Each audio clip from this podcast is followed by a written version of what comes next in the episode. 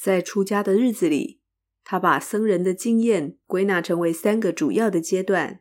第一个阶段是学习放下外在与我执，学习内观与宽恕，把自己的情绪处理好，真正理解到你不是你的成功或失败。再进入到第二阶段，真正认知自己的价值。其实我们已经拥有所需的一切，不需要任何东西就能够立刻开始服务。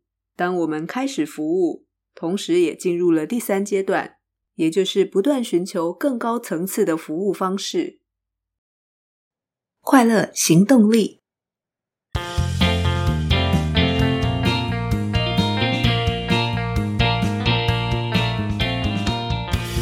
Hello，欢迎收听《快乐行动力》，这是一个学习快乐、行动快乐的 Podcast。我是向日葵，又到了分享好书的时间。今天要跟大家分享一本我非常喜欢的书。怎么办？我喜欢的书越来越多，重新找回阅读的乐趣以后，好书真是读不完。先来聊聊为什么喜欢这本书。因为在读这本书的过程中，我一直发现书里谈的很多观念，都是节目中某一个单集所谈到的观念，在阅读的过程里，不断与前面学习并分享的想法呼应着。不知道你有没有印象？几年前曾经有一支影片在脸书上爆红，是当年脸书最多人看的短片，谈的是每个人都有自己的时区，我们不必因为外界的质疑就质疑自己没有在什么样的年纪完成什么成就，没有谁领先，也没有谁落后。每个人的时区本来就不一样。这支影片说出了许多人的心情，创下了将近四亿次的观看记录。而他的创作者就是今天要分享的这本书《僧人心态》的作者 Jay Shetty。那时，Jay Shetty 创作这支影片的灵感来源是 Julissa Loiza 的一首诗。之后我会再把这首诗放在粉砖上，我们可以一起欣赏，一起思考。回头来聊作者 Jay Shetty，他非常的年轻，一九八七年出生在一个印度裔的家庭。他也非常的聪明，在英国 Top Ten 的伦敦卡斯商学院拿到了行为科学的学士学位。但他在大一的时候，因为朋友的邀请，一起去听了一位僧侣演讲。这场演讲改变了他的人生。他发现这位僧侣比他见过的任何人都快乐。他想要向他学习。于是，大学的四年，Jay Shetty 一边在伦敦读行为科学企业管理，也在印度孟买的道场研读古代的经典，尤其是《吠陀经》与《钵伽梵歌》。他的价值观渐渐转变。大学毕业后，他正式出家，加入了道场，成为僧人。在出家的日子里，他把僧人的经验归纳成为三个主要的阶段。第一个阶段是学习放下外在与我执。学习内观与宽恕，把自己的情绪处理好，真正理解到你不是你的成功或失败。再进入到第二阶段，真正认知自己的价值。其实我们已经拥有所需的一切，不需要任何东西就能够立刻开始服务。当我们开始服务，同时也进入了第三阶段，也就是不断寻求更高层次的服务方式。如果很精简、很精准的用两个字归纳这三个阶段，就是放下、成长与付出，也是这本书撰写的架构。先来谈谈僧人心态究竟是什么样的心态？僧人心态指的是聚焦目标、纪律与服务的生活方式。作者希望透过这本书，让读者能够学习到僧人心态，活出自己的价值。并且在生活中实践自己所相信的价值。然而，这里马上出现了一个关键的问题：你相信的价值是什么？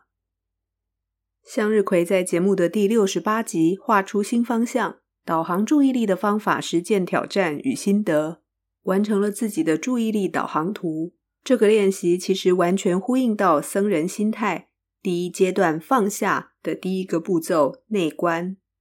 内观。究竟是在向内观察什么呢？观察的重点在于价值观的来源思考，以及认同性的再确认。现在所抱持的价值观是父母给我们的、资深前辈给我们的、老师给我们的、社会给我们的、媒体给我们的，还是我们自己真的这么想？虽然眼睛可以闭上，但耳朵没有办法关起来。当我们不断的、不断的接触外界的资讯，这些价值观究竟是我们自己真的这样相信，还是别人为我们洗脑的？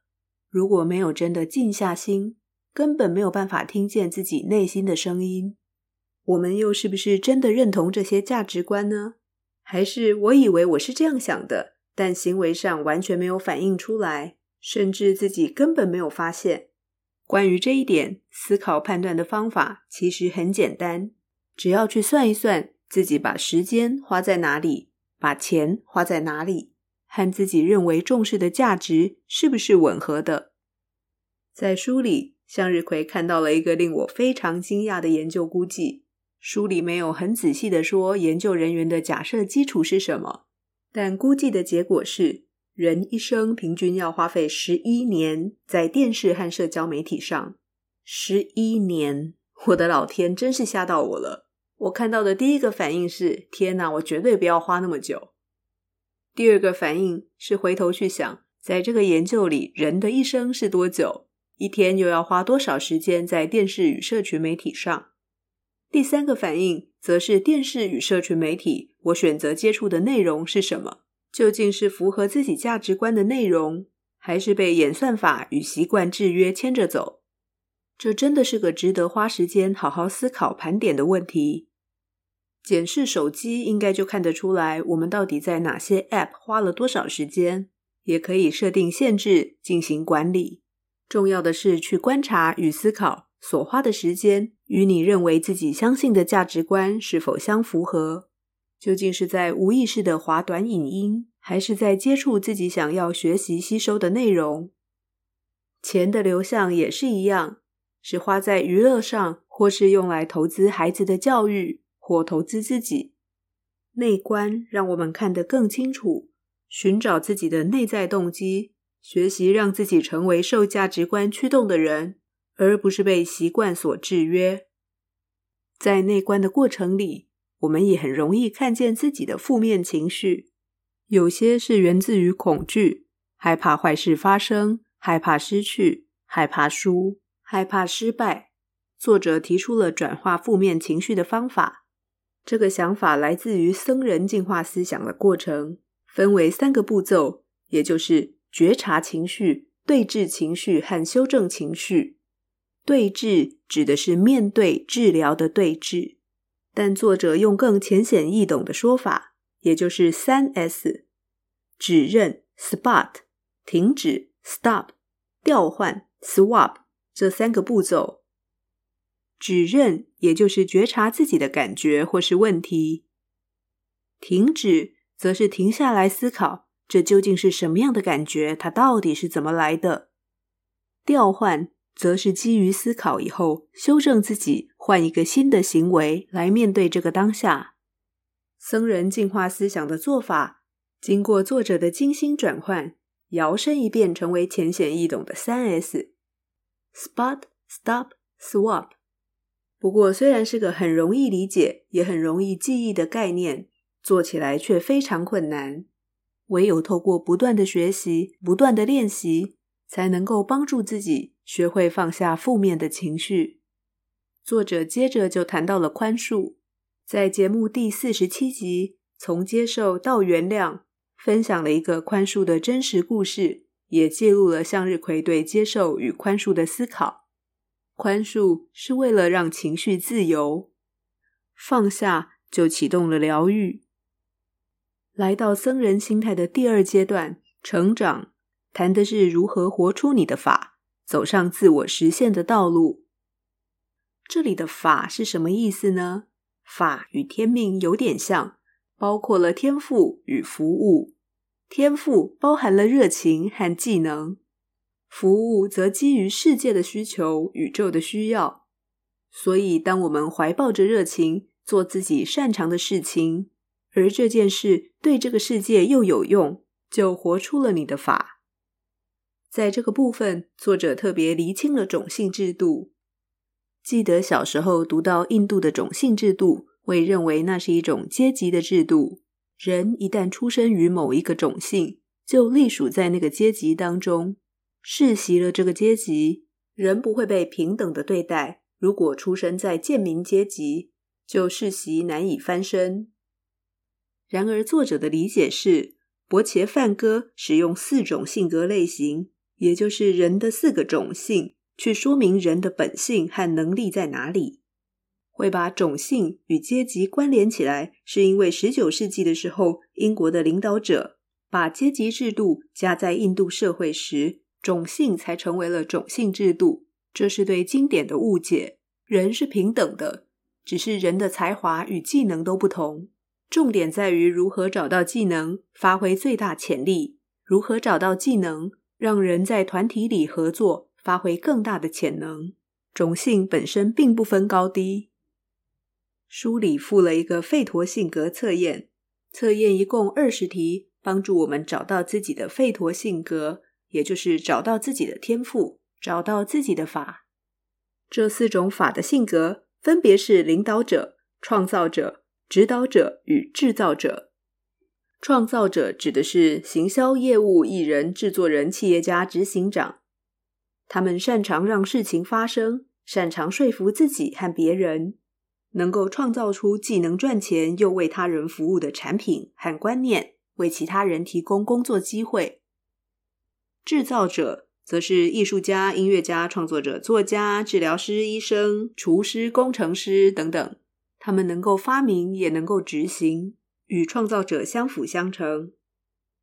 指导者则是像老师、导游、教练、心灵导师、上师等等。他们擅长学习、研读与分享。领导者则像政治人物、军人、司法执法人员，他们擅长治理、鼓舞人心，与指导者相辅相成。做完费陀性格测验以后，我觉得真的很有意思，因为向日葵在两个项目拿到一模一样的分数，这两个种性反映出向日葵正在做的事，而没有呼应向日葵过去做的事。回到做吠陀性格测验的前提是，用你相信的那个核心自我回答问题，排除朋友、家人或社会使你做的选择。对这个测验有兴趣的朋友，真的可以去找这本书来做做看。这也让我联想到这几年非常流行的 MBTI 十六型人格测验。我想，我们自己看待这些测验的心态是非常重要的。当我们很认真的去做，会很容易觉得它准，毕竟答案是自己选出来的。而且测验聚焦放大的是当下的状态，但每一个人都是独一无二的，不可能只限于某几种类型。更要小心，不要因为锁定了某一种类型，就让自己掉进了固定心态，被自己认知的天赋限制。不论测出来是哪一种类型，都要保持成长思维，相信可以透过努力与学习，成长、突破、进步，投资自己的心智，顺着自己的热情。透过练习引导感官，就能够越来越容易驾驭自己的注意力，在觉知的情况下做熟悉的事，也能够从最熟悉的事情里看见新的风景，让自己更有觉知的活在每一个当下。当我们真正体会你不是你的成功或失败，我们就更能够专注的活出平静而有目标的生活，完美的活成别人想要的样子。不如潇洒的活出自己，放下外界的定义，走上自我实现的道路。法不只是热情加专长，重点是热情要放在为人服务上。一旦我们找到了自己的法，就能够找到活出法的生活方式。只要我们相信自己在一个能够发挥专长的领域中，就能够找到证明的机会，也会不断的努力发展与进步。让我们在喜悦中成长，并且得到反馈。作者引用婆罗门教经典《摩奴法论》中提到：“保护你的法，法就会保护你。当你守护你的法，法就会带给你稳定与平和。当我们活在自己的法里，从事这些活动的时候，会很自然的动起来，觉得很自在，专注到失去时间感。有些人就是属于舞台。”站上舞台，满满的观众、听众欣赏自己的表演，或学习自己发表的知识，就觉得人生充满意义与感动。但也有些人很害怕站上舞台，为了找出最满意的城市写法，把自己关在房间里两天两夜不出来。有人为了端出最好的麻辣汤底给客人，在又呛又麻的热锅前站了整天都不觉得累。拥抱法需要不断的重复，重复到当你不做这件事情，都会觉得怪怪的，都会觉得不自在。谈到这里，我特别想分享在作者的人生中最深刻的失败。想象一下，一位伦敦顶尖商学院毕业、成绩非常优异的高材生，一毕业就进入道场出家。坚定地选择了一条与家人、社会期待不同的人生道路。那时，他非常相信自己的选择是对的。然而，他在道场生活的那三年，一直受到身体健康的问题所困扰。直到他精疲力尽地住进医院，经历了两个月的治疗。虽然有僧人来探望他，为他读经，但他还是感到非常的孤单与迷失。他发现自己的身体也许不适合他想要的生活方式，更大的困惑是，也许在道场的生活并不是他的天命。他认为自己的法是用更现代的方式来传播观念，但这样的方式并不是僧人生活的目标。当 Jay Shetty 离开道场，回到伦敦继续接受治疗，请教了他的灵性导师，导师告诉他，他的训练结束了。他应该继续走自己的路，虽然他知道老师并没有认为他是一个失败者，但他会觉得自己失败了。为了投入僧人生活，他向家人、朋友、所有认识他的人都宣告了出家的决定。他的我执深深地陷入了失败的忧郁里。他以为进入道场是人生中最困难的决定，没想到离开更难。他失去了一切，也没有目标。还背着两万五美金的学贷搬回了家，他的爸爸妈妈不知道该怎么跟他对话，不知道该怎么跟亲友说。这一段梦想瓦解的经验，让他真正成为一个谦卑的人，真正明白了自己的渺小，并且更深刻的体会觉察我执与抽离我执的意义。书里提到伯切梵哥对抽离做的结论：今天属于你的东西，昨天是别人的。明天也会属于另一个人。有这样的认知，就会明白自己只是一个保管人。当我们不再用成就来定义自己，压力就会释放。我们能够做到的成就，是在别人的帮助下才得以完成。面对人生中最大的挫败，虽然人已经不在道场，可以在家里读经，净化心灵，可以打扫家里，学习谦卑。他把大部分的时间花在图书馆，广泛的阅读，让自己成为生活的学生。接着，专心的找到一个方式做自己，允许自己的脆弱，跟自己比较，观想正面的事物，观想自己想成为的样子。作者就常常观想自己在台前演讲。神奇的是，观想所启动的大脑回路与实际去做这件事是一样的。观想会在身体里创造真正的改变。作者也建议我们运用观想来创造记忆，把快乐的时刻记下来，把感觉人生有目的与意义的时刻也透过观想记下来，之后就可以随时透过观想再回到这一刻。后来，作者进了管顾公司 Accenture 工作，作为一个管理顾问，他必须不断地用 Excel 处理数字。虽然他努力了，但就是不擅长，没兴趣。他知道自己的热情在正念、智慧与静心，于是他向公司提出要导入正念的课程。公司主管喜欢这个想法，就安排他在一个活动里对一千位顾问分析师做演讲。这场演讲非常成功，大受欢迎。于是他又被邀请到英国各地的分公司教导正念的课程。虽然他还是不擅长 Excel，但是在他热爱的领域里找到了自己的法，捍卫自己的法。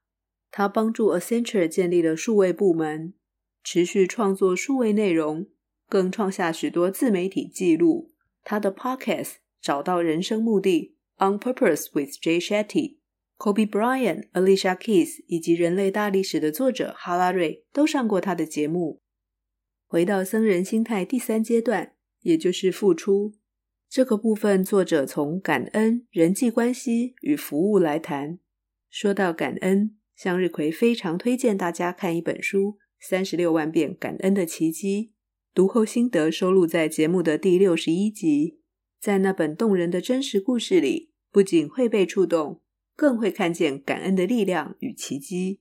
在僧人心态里有谈到，根据 UCLA 神经科学家 Alex Korb 的说法。当我们心怀感恩时，大脑会释放多巴胺。多巴胺有奖赏的作用，会让人想再拥有那样的感觉。所以，当我们看到可以感恩的事物，大脑也会再寻找需要感恩的事物，形成一种良性循环。一旦开始感恩，多巴胺会把感恩变成一种习惯，带给我们身体与心灵的好处。至于人际关系，作者从信任的四种典型。与信任的阶段来谈，无论信任的典型是什么，或是在哪一个信任阶段里，重要的是信任来自于练习，而且信任是赢来的。我不禁想到蛤蟆先生去看心理师这本书谈到的心理地位四象限。当蛤蟆选择了我好，你也好，就勇敢的选择了相信自己，也相信别人。这是在行为与态度上。持续对自己与别人表现出信任，信任让我们建立更有意义的人际关系。蛤蟆先生去看心理师的读后心得，收录在节目的第五十九集。拉回僧人心态第三阶段最重要的关键，也就是服务。其实僧人心态就是服务心态，服务是僧人心态的终极意义。为什么服务如此重要，又有这么强大的力量呢？因为服务把我们串联在一起，服务让人与人之间的关系有了更上一层的意义。我们超脱了小我，关联到大我，让我们更趋近于合一。